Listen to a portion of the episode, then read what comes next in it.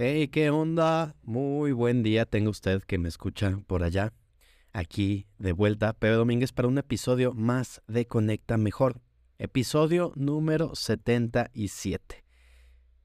Y hoy, bueno, habrá personas que le asignen un significado especial a los números, el 7, no solo una vez, sino dos veces, que si el 7 de la suerte, que si los 7 enanos de Blancanieves o lo que sea, bueno. Simpáticamente ahorita que estaba empezando a grabar me di cuenta que ese número tocaba y dije, pues, hablemos de algo que para mí, así como el 77 puede simbolizar algo importante, yo te quiero platicar de algo que para mí simboliza el camino. El camino de, de varias cosas que hace un tiempo decidí quería avanzar y que hoy me han hecho estar donde de alguna manera medio había visualizado o había deseado que quería estar y hoy lo voy encontrando. Algunas cosas, no todas, pero quiero platicarte justamente de eso, de cómo podemos atrevernos a desear ciertas cosas o más que no, no quedarnos en deseo, sino decir, atrevernos a decidir ir por ciertas cosas y entonces ver qué necesitamos hacer para esto. Hace tiempo estaba leyendo un libro de Grant Cardone que se llama 10x, así como 10, 10x, como 10 veces, y que habla sobre esta idea de que mm, para lograr cosas realmente importantes necesitas multiplicar tus metas por 10. O sea, si dices, bueno, quiero tener un millón de algo, de pesos, de dólares, de lo que sea, de amigos, bueno, ¿por qué no le agregas un cero? Y entonces que sean 10 millones. De pronto puede sonar como a sueño imposible, pero es interesante que si lo pensamos un poco, nos podemos dar cuenta que todo esto está basado en nuestras creencias, porque nuestras creencias de alguna manera dan forma a nuestra identidad y estas a su vez definen la manera en que te comportas. Me gusta, por ejemplo, en el trabajo que ha realizado el doctor Joe Dispensa, y él lo llamaría una orientación pasado-presente. Es decir, que normalmente tomamos como referencia lo que ya pasó para intentar predecir lo que podría pasar. O sea, lo que hoy eres puede dictar lo que serás en el futuro. Y entonces podríamos decir que estarías duplicándote o duplicando tu experiencia. Entonces, se me hace curioso decir, bueno, ¿de dónde viene esta idea de que es mucho más fácil lograr algo si le tiras a hacerlo por 10 en lugar de hacerlo por 2. Suena como matemáticamente incongruente. Pero déjame platicarte de qué se trata esto y vas a ver que algo de sentido tiene. Volviendo a este asunto del libro de Grant Cardone, de Tenex, y bueno, pues este coach, emprendedor y host de su propio show, en el que habla de todo esto y él te explica que pues todo hay que hacerlo al 10. O sea, ponerte metas 10 veces más altas, necesitas esforzarte 10 veces más, ser 10 veces más atrevido, o sea, 10 veces todo. Y por un lado, te puedo decir que estoy de acuerdo en algunas cosas, o sea, me gusta la idea de que el principal problema que tenemos las personas que emprendemos no es que nos pongamos metas altas y fallemos, sino que por otro lado nos pongamos metas bajas o entre comillas realistas y entonces las cumplimos, porque eso nos lleva al conformismo.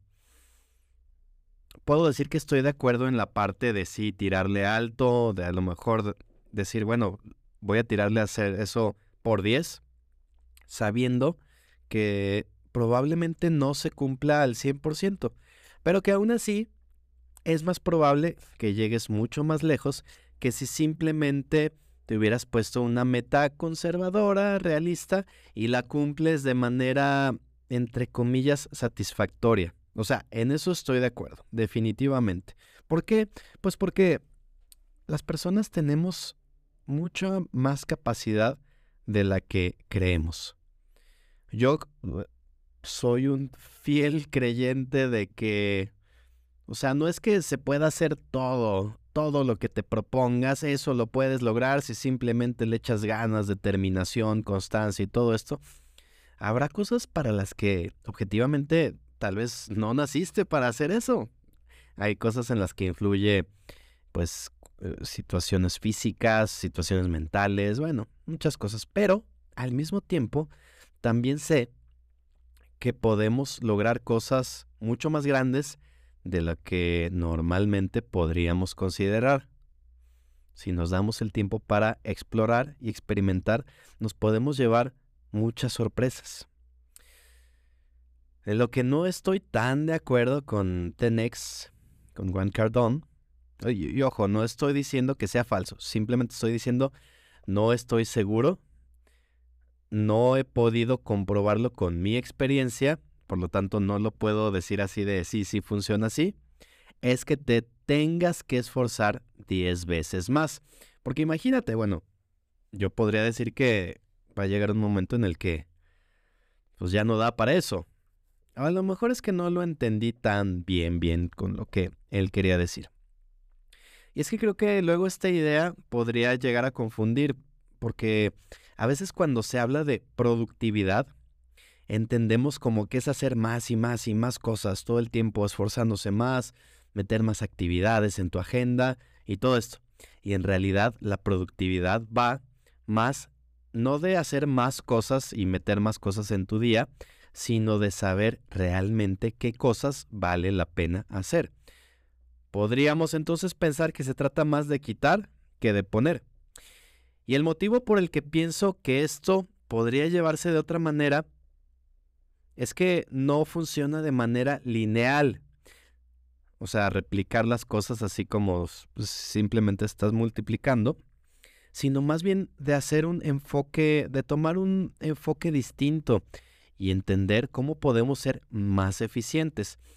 Por lo tanto, se trata de remodelar tus creencias y también las cosas a las que te comprometes, porque esas cosas a las que te comprometes van a impulsar tu vida desde muchos puntos. Sí puede ser la cuestión física, pero también la parte psicológica, porque hacemos de nuestra identidad aquello a lo que nosotros estamos más comprometidos como personas. Seguramente te suena el título de Los siete hábitos de las personas altamente efectivas. Tal vez lo leíste o a lo mejor mínimo te suena. Pero en ese libro, el autor dice que no vemos el mundo como es, sino como nosotros somos. O sea, mucho tiene que ver la percepción que nosotros formamos, o sea, cómo interpretamos la realidad, porque cada quien la puede interpretar según sus creencias es muy importante que te des cuenta de que las cosas que crees que son ciertas, a veces podrían no ser tanto. Pero para ti son reales porque has pasado tanto tiempo pensando en esto que comenzaste a sentirlo y por lo tanto se siente como que lo sabes. Sabes que has puesto tanta emoción en ello y crees que es verdad que pues se ha, convertido en parte de tu identidad. Y debido a que ahora es parte de tu identidad, va a formar parte de los compromisos que en adelante vas a tomar. O sea, todas esas cosas que tú crees, con los que te comprometes, forman esa idea de quién eres y qué es lo que quieres lograr y qué cosas necesitas hacer para lograr todo eso. Entonces, bueno, por eso es que sí creo que efectivamente funciona más esto de tirarle al 10x en lugar de conformarse. No conformarse, porque de por sí es muy bueno tratar de o tirarle a duplicar al 2x. Ojo, no digo que sea malo o que sea mediocre, porque a fin de cuentas estás atreviéndote a hacer más de lo que quieres, pero de manera contraintuitiva, irnos directo al 10 nos podría ayudar a que esto sea más fácil. O sea, básicamente, si tomamos como idea central que si quieres llegar de X a 2X, lo único, entre comillas, que necesitas hacer es duplicar esas cosas que vienes haciendo. O sea, si hoy estás haciendo 10 llamadas al día, pues suena lógico pensar que vas a hacer 20. Si lanzaste 5 productos este año, podríamos asegurar que ahora vas a lanzar 10. Estás haciendo las cosas dos veces más. Esto podría significar efectivamente duplicar o por lo menos aumentar considerablemente el resultado que vas obteniendo, que insisto, es bueno. Significa que seguirás haciendo las mismas cosas, pero el doble de repeticiones. ¿Y esto será así? ¿Será que si yo hago actividades el doble de tiempo obtendré el doble de mejores resultados? No necesariamente. Pensemos en actividades como el ejercicio. Imagínate que cuando vas al gimnasio, bueno, tienes tu rutina, o bueno, es como la manera más común de hacerlo, un cierto número de repeticiones. No quiere decir que si haces el doble de repeticiones te pongas el doble de fuerte o el doble de marcado. No necesariamente, porque llega un momento en el que ya el músculo lo llevas al límite y entonces empiezas a desgastarlo, convirtiéndose en algo contraproducente. Esto del ejercicio a mí me parece una manera muy fácil de entenderlo porque lo podemos aplicar cada quien en tu propio cuerpo. Entonces es fácil entender que si ya estás más cansado, pues no es que tengas la energía para hacer el doble de esfuerzo y lograr el doble de resultados. Aquí ya entran otros factores como también tener la técnica correcta, saber cuál es el número de repeticiones, qué pesos necesitas utilizar, pero también al mismo tiempo tus procesos de descanso y también la alimentación y otros hábitos. O sea, es mucho más que simplemente multiplicarlo por un número X. Entonces, no necesariamente es cierto que para lograr resultados dos veces mejores hay que hacer dos veces esa actividad.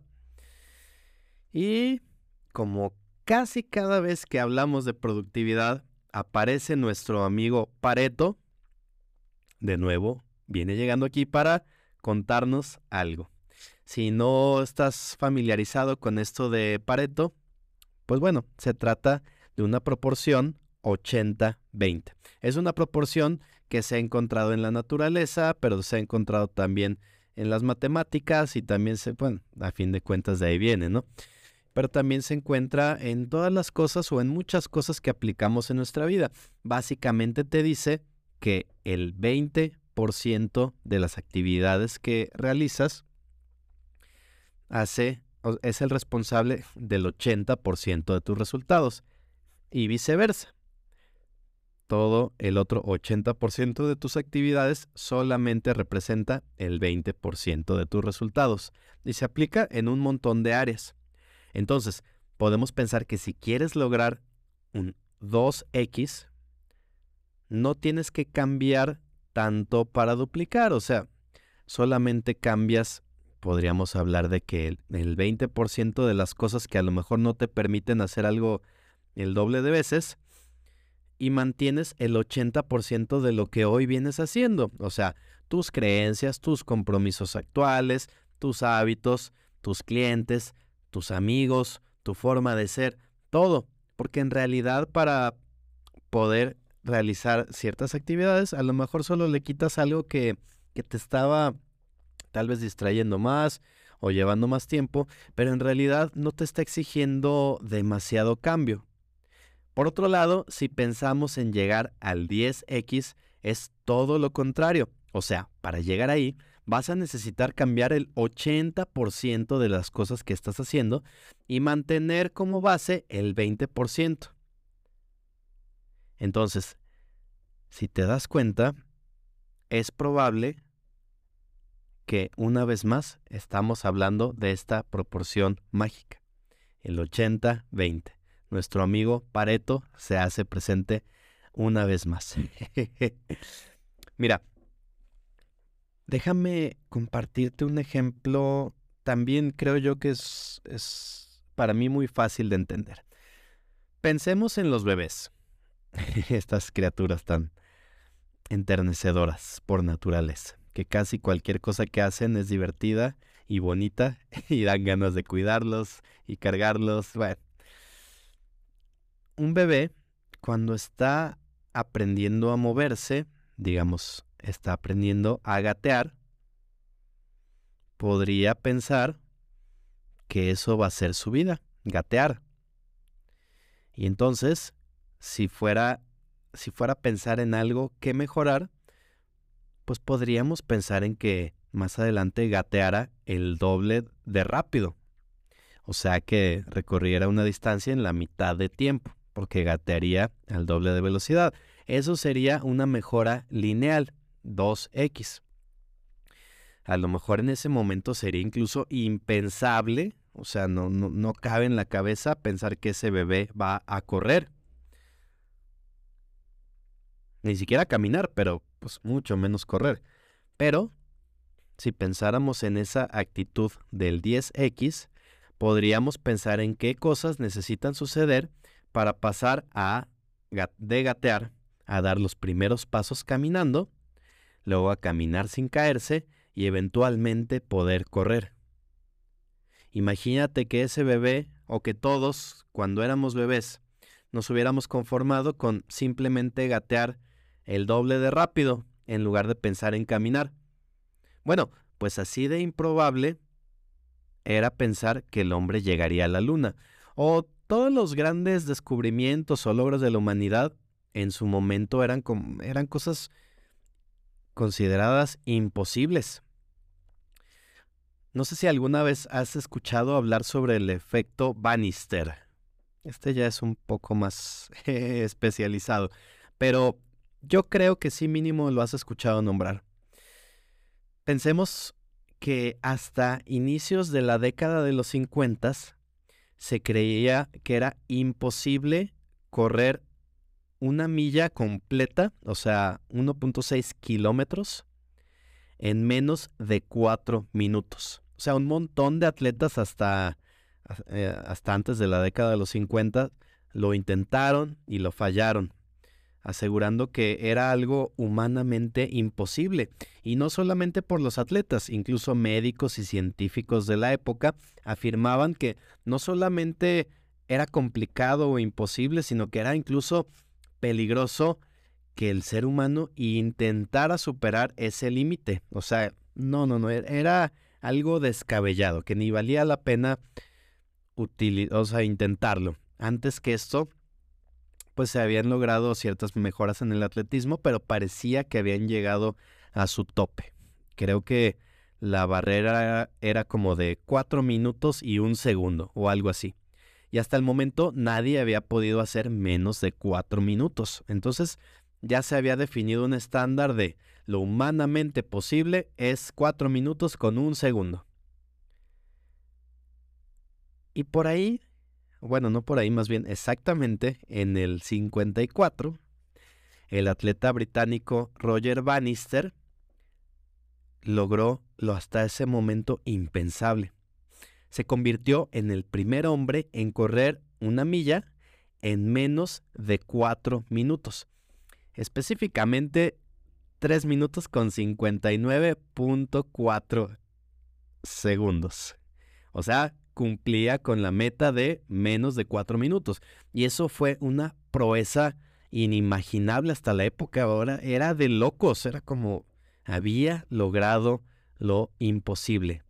Roger Bannister hizo algo que nadie creía que alguna vez se iba a lograr.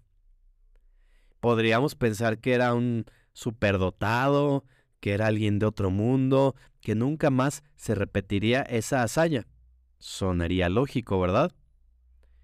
Pues de nuevo, lo lógico no siempre es lo real. ¿Sabes cuánto tiempo pasó para que alguien más pudiera romper esa barrera? O sea, quisiera todavía menos tiempo que Roger Bannister. Un mes. O sea, lo que durante años y años y años se consideraba imposible y por mucho que lo intentaban, nadie lo lograba. Una vez se logró Y un mes después se volvió a lograr, y no solo a lograr, sino que mejorar esa marca. Llegó otro superatleta de la época, John Landry, y rompió esa meta un mes después.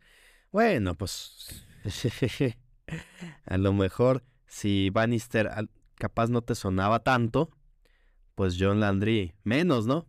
Porque si acaso nos acordamos del primero en hacer algo, siempre nos acordamos del que lo logra la primera vez.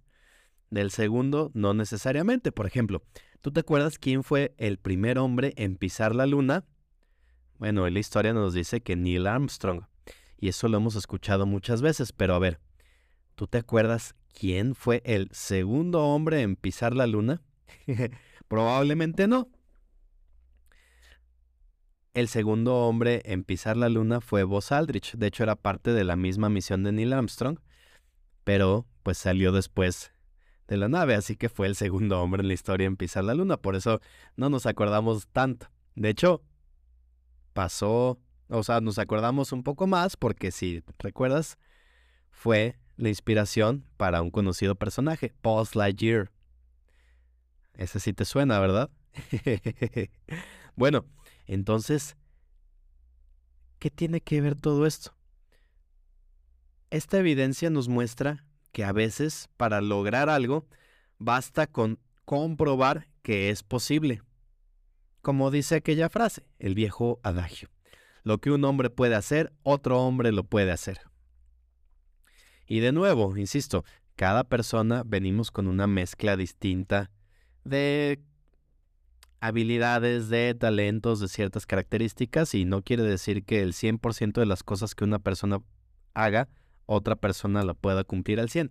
Pero lo que quiere decir es que si algo ya parece o ya se demostró que es humanamente posible, bueno, es bastante probable que otros humanos también lo puedan hacer. Pensemos en otros personajes icónicos como el clásico Steve Jobs, que era famoso por su distorsión de la realidad. Siempre se, o sea, sonaba como loco lo que quería, lo que proponía, las metas que se trazaba, en el cual pues llevaba a sus equipos al límite a querer entregar proyectos mucho antes de la fecha que parecía humanamente posible y lograr cosas que hasta ese momento eran tecnológicamente improbables. Y entonces se quedaba esta idea hasta que se lograba. Y bueno, hoy, viendo para atrás, todos podemos comprobar que los resultados se lograron durante su liderazgo, pues por su capacidad para esa visión, para encontrar cosas que para él eran posibles incluso cuando la mayoría de personas consideraban que no era posible. Y es que si le preguntamos o si nosotros nos cuestionamos sobre las cosas que a lo mejor consideramos posibles, es bastante probable que nos quedemos cortos.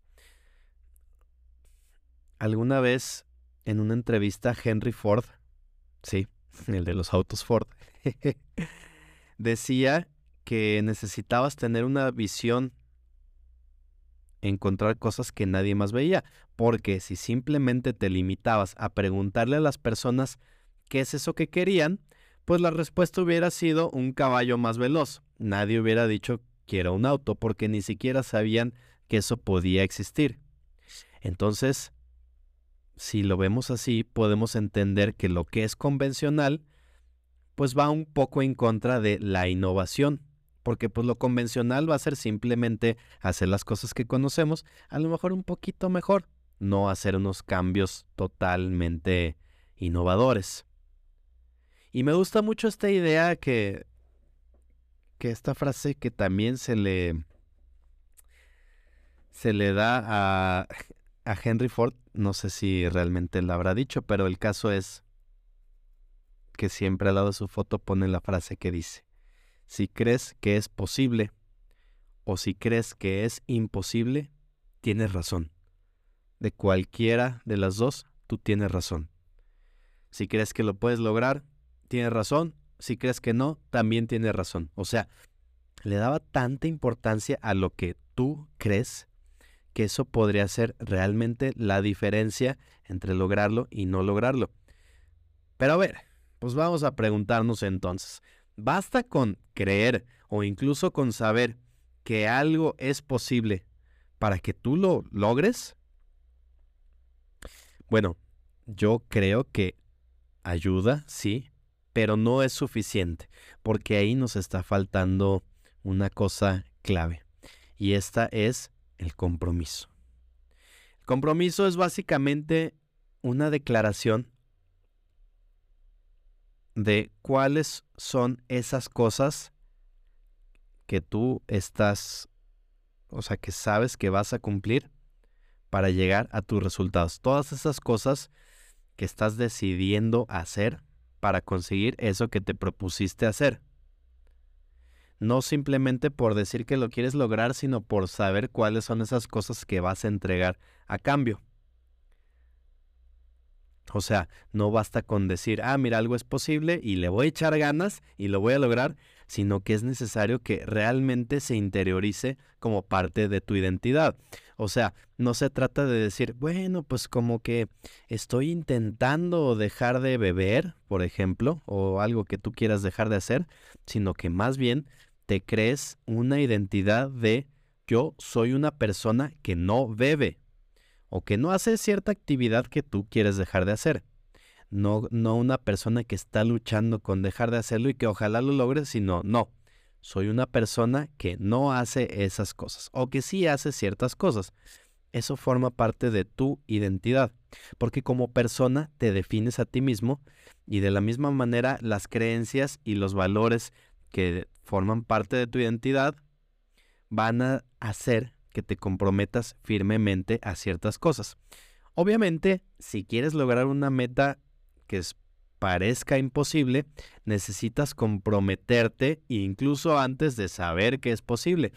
Y entonces sí, ya cuando te comprometes y empiezas a pensar cuáles son esas creencias que te van a ayudar a lograr eso, es que empieza a tomar forma. O sea, tienes que pasar de pensar que lo quieres hacer a sentirlo.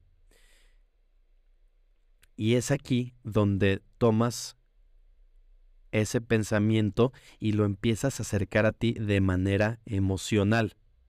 Porque es como realmente lo estás interiorizando. Porque no vas a lograr algo.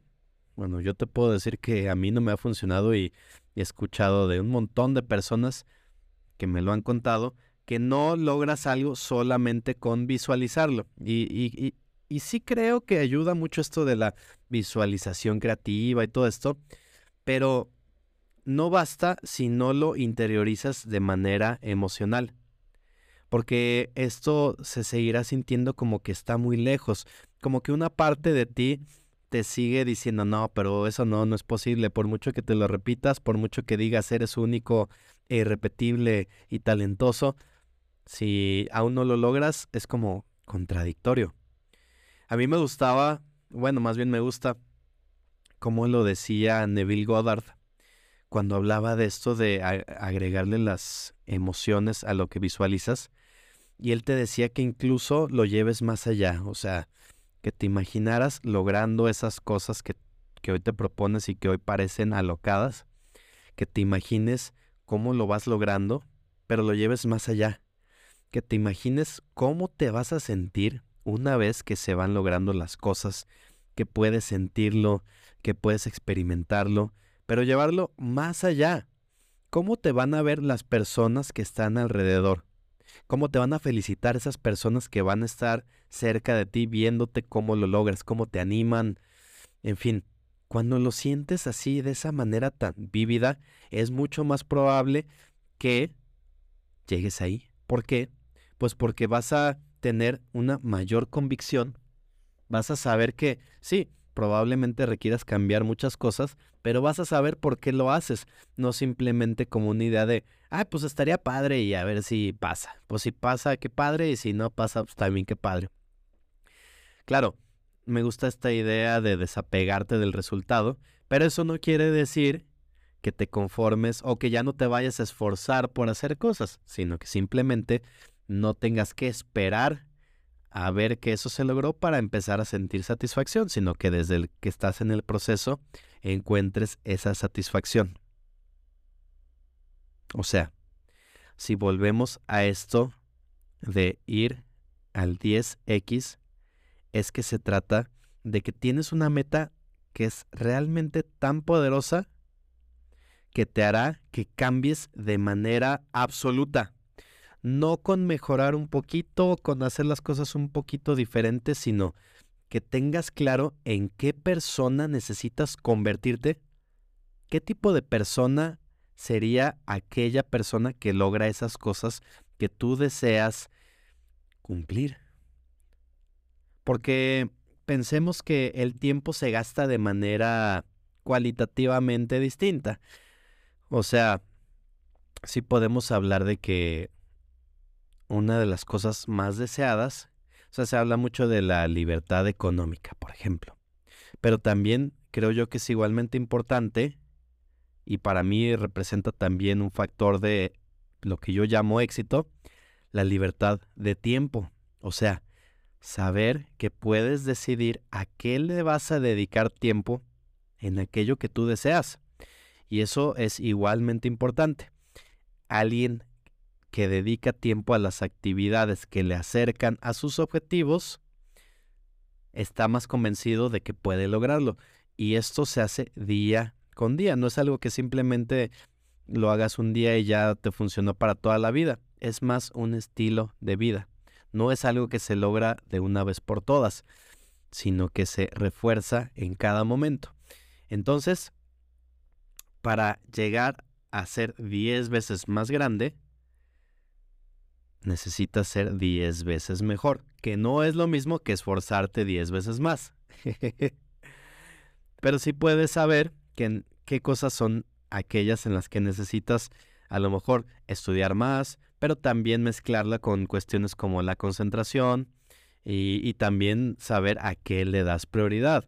O sea, cuáles son esas cosas que sí o sí vas a realizar cada día porque para ti son las más importantes.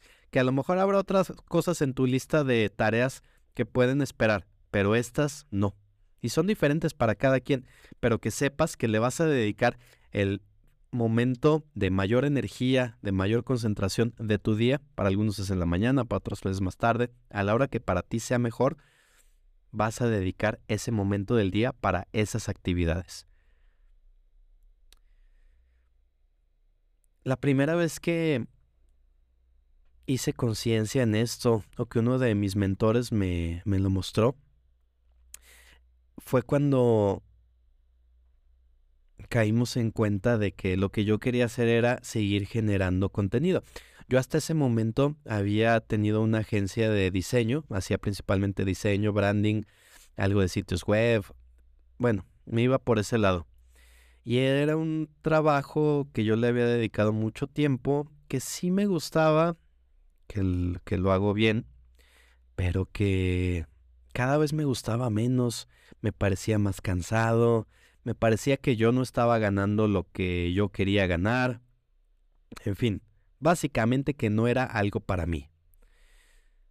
Y ya las personas me ubicaban por esa tarea y me buscaban y, pues sí, siempre había trabajo, siempre había clientes, pero algo dentro de mí no, pues no, ya no hacía clic y me di cuenta que lo que yo quería hacer era más bien enfocarme más en colaborar con más personas, sí hacer proyectos creativos, pero no necesariamente encasillarme en diseño, también escribir más, eh, empezar con este proyecto del podcast, grabar otro tipo de videos, hacer todo esto.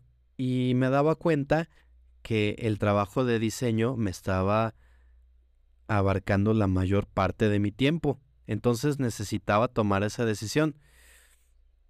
Y fue cuando poco a poco fui, pues sí, dejando de lado ciertos proyectos y enfocarme en lo que hoy se ha convertido en mi 80.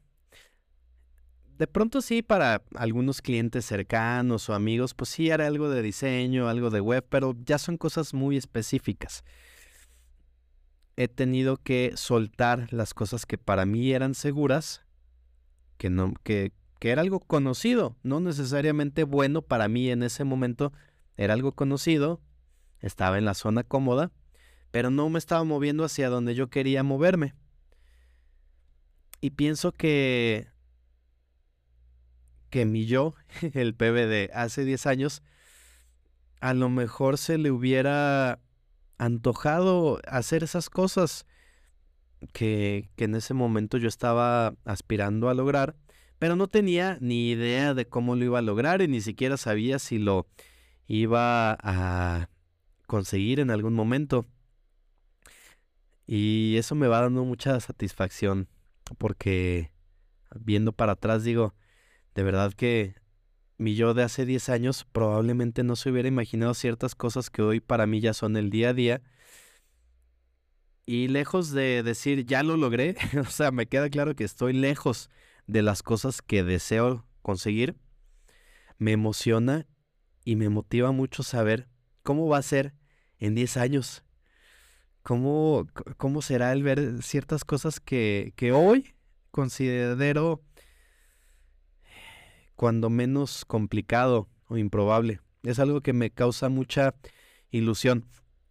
Pero pues para esto es importante y algo que quiero tener siempre en mente es recordar que lo que me trajo hasta donde hoy estoy parado no necesariamente me va a llevar hacia donde ahora quiero eh, llegar es importante saber hacia dónde necesito moverme. Si necesito, haz de cuenta, como tomar otra línea del metro para llegar a, otro lugar al que esta línea actualmente no llega. Saber de dónde necesitas salir para empezar el camino donde quieres llegar. Es algo en lo que he estado pensando mucho estos días. Por eso tenía ganas de dedicarle un episodio a esto. Déjame contarte algo que, que también ha pasado, pues sí, hace unos días. Dentro de un mes, o sea, estamos por empezar marzo, y a finales de marzo de 2023, que es cuando estoy, bueno, estoy grabando esto a finales de febrero de 2023, en un mes más o menos, aquí en Aguascalientes, México, que es donde yo vivo, se realizará un evento que se llama MecaFest. Y es un evento que va enfocado al emprendimiento, a la innovación, pero también al arte y a la cultura. Y para mí son cuatro pilares básicos, cuatro cosas que a mí me han gustado mucho y que me llaman mucho la atención.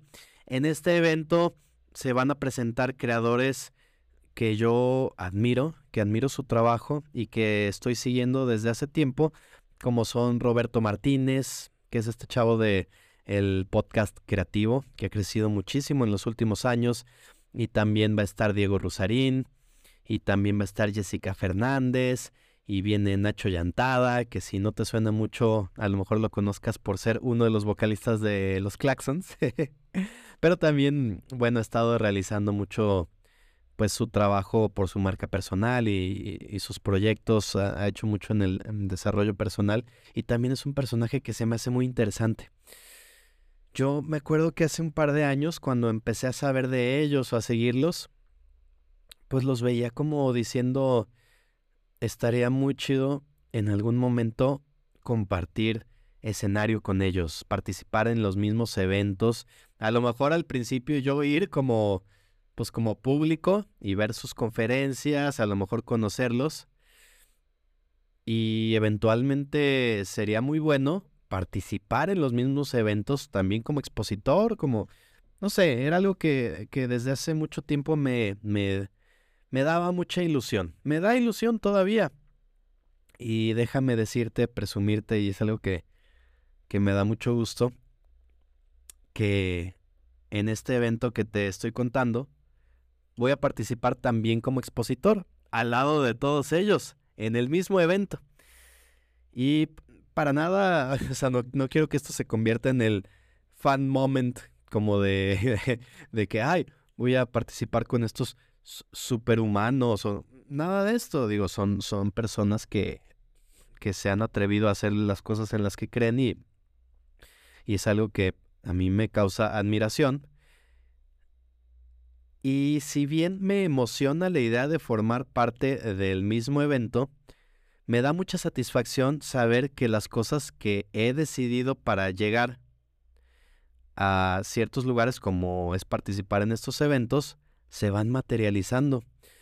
Así que bueno, básicamente para decirte que si vives en Aguas Calientes o andarás por aquí el 24 y 25 de marzo de 2023, pues es una buena idea que te des una vuelta a ver a alguno de estos expositores que tal vez te llame la atención también. Y pues también si quieres que nos echemos una platicada, pues también por ahí andaré un rato. Estaría, estaría padre. Pero bueno, luego de mi mini momento de evaluación de metas, visualizaciones, sigamos con esto de la visualización, que, que es algo que a mí también me, pues no deja de sorprenderme. Y pienso en este clásico ejemplo de Miguel Ángel, el inconmensurable artista del Renacimiento italiano, Michelangelo Bonarotti. Eso fue mi intento de, de italiano. Pero para nosotros, para usos prácticos, Miguel Ángel, también conocido como el Divino, según lo conocían eh, sus contemporáneos por ahí en Florentina, me parece que vivía. Él, pues, era de estos hombres que se dedicaban a, muchas actividades, no, no, no solo destacaban en un área, sino en muchas. Y específicamente me gustaba la manera en la que él abordaba la escultura.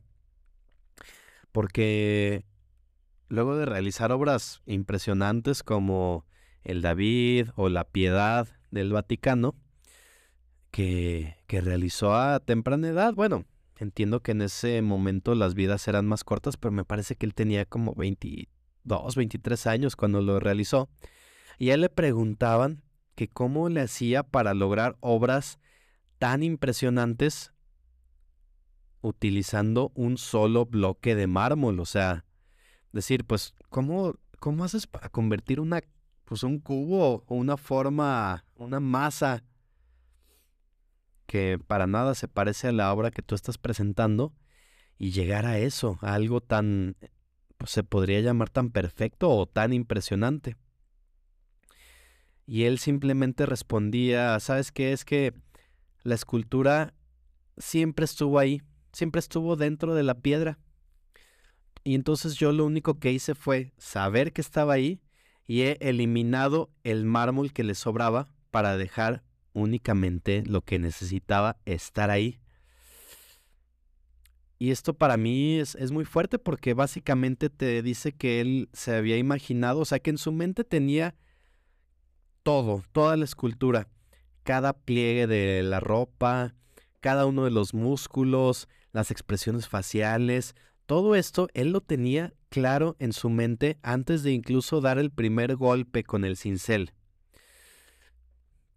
Entonces podríamos decir, ¿esto existía o no existía? Bueno, depende. Si le preguntas a alguien más, nada de eso existía. Si le preguntas a Miguel Ángel, pues todo el tiempo existió en su mente y por lo tanto lo podía realizar. Entonces, todo esto para decir que tener esa claridad para que tú puedas ver lo que puede ser y también para hacer a un lado todas esas cosas que impiden que eso exista, se convierte en tu superpoder. Y ojo, no se trata de decir que hay un, o sea, que te enfoques simplemente en ese 20% y que todo lo demás lo tires a la basura, porque hay cosas que objetivamente sí se necesitan hacer. Pero no necesitas hacerlas tú. A lo mejor es momento de empezar a darte cuenta que eso del micromanagement, eso de de tú querer hacer todo dentro de tu proyecto, lo puedes ir empezando a delegar.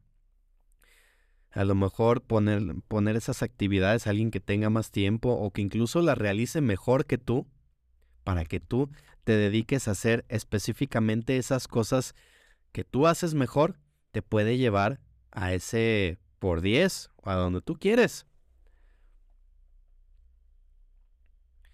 Hay que pensar que hay un montón de cosas en ese 80 que podrías estarte aferrando Y no estoy diciendo que esas cosas sean malas. O sea, definitivamente sí, hay, ciertas actividades clave como puede ser a lo mejor eh, hacer llamadas, contestar correos, reservar tus vuelos de avión o lo que sea, pero alguien más los podría hacer por ti. Por eso es igualmente importante si estamos hablando de visión, pues tener esa visión de, ok, ¿qué herramientas tú así en ti tienes? Y también de qué personas o herramientas necesitas rodearte para poder llegar a donde realmente tú quieres llegar y ser bien objetivo con eso. Y eso te va a dar mucha claridad, por un lado, en las cosas que debes decir sí y por consiguiente a todo lo que vas a decir no. Porque recuerda que cada vez que dices sí a algo, estás diciendo no a todo lo demás. El famoso fenómeno Netflix. Cuando tú eliges una película, estás dejando de elegir todas las demás. Hasta que la cambies, vas a estar solamente en esa y diciendo no a todo lo demás. Pues así con las actividades que realizas durante cada día.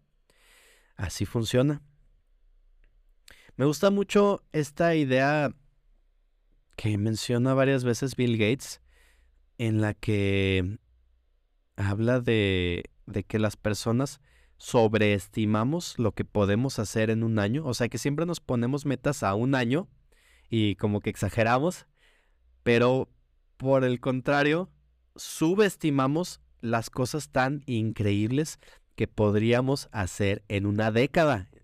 O sea, como que nos tiramos metas más o menos irracionales a un año y como no las logramos, el siguiente año nos ponemos otra meta y el siguiente año otra, en lugar de decir, bueno, pues tirémosle alto, pero a 10 años y entonces lo vas dividiendo y entonces sabes cada año cuáles son como los puntos, como los checkpoints que necesitarías ir palomeando cada vez.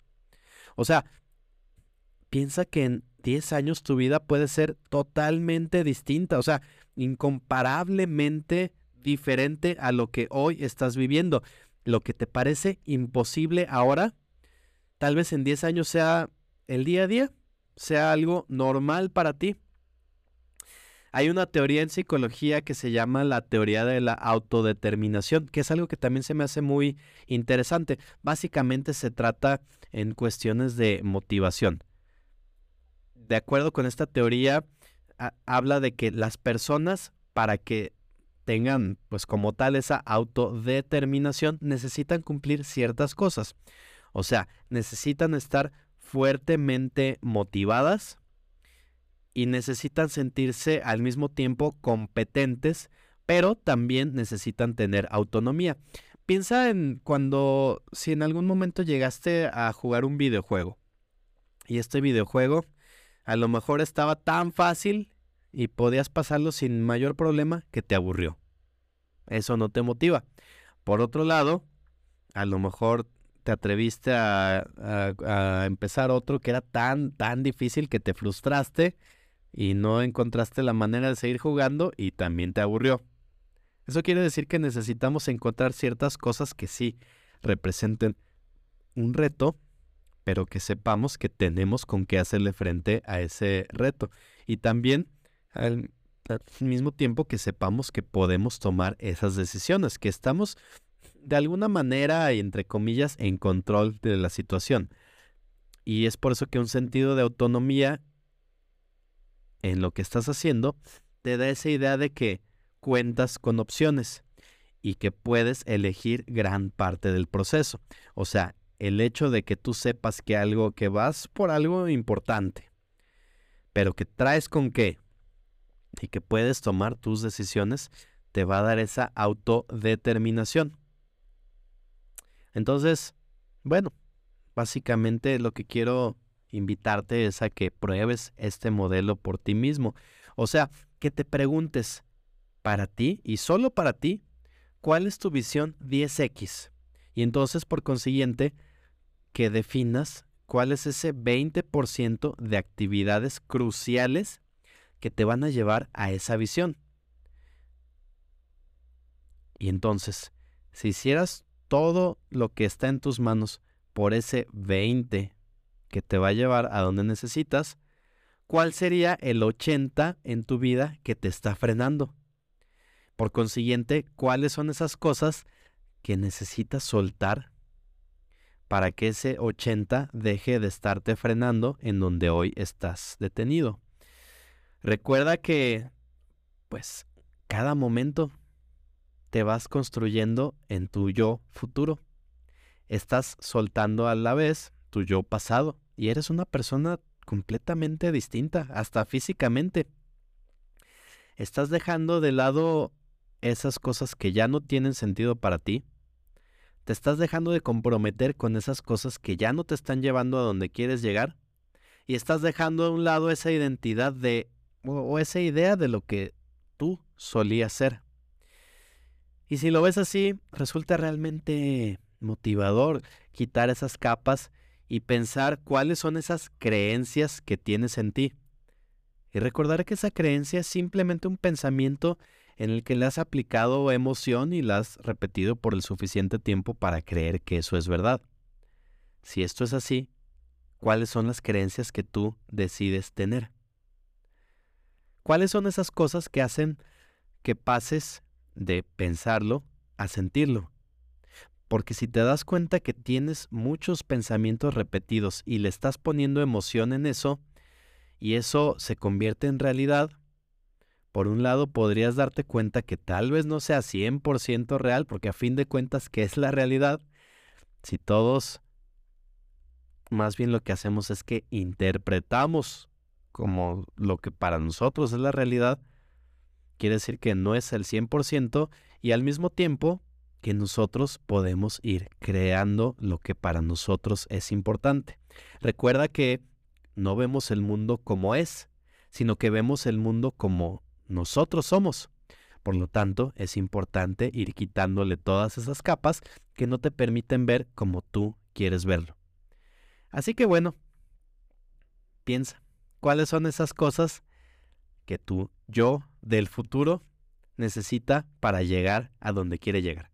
¿Cuáles son esas cosas que en 10 años te vas a agradecer por haber tomado acción hoy y en cada momento para llegar a donde tú quieres llegar? Si me las quieres contar, me encantaría saber cuáles son esas cosas que para ti han resonado. ¿Con qué te quedas?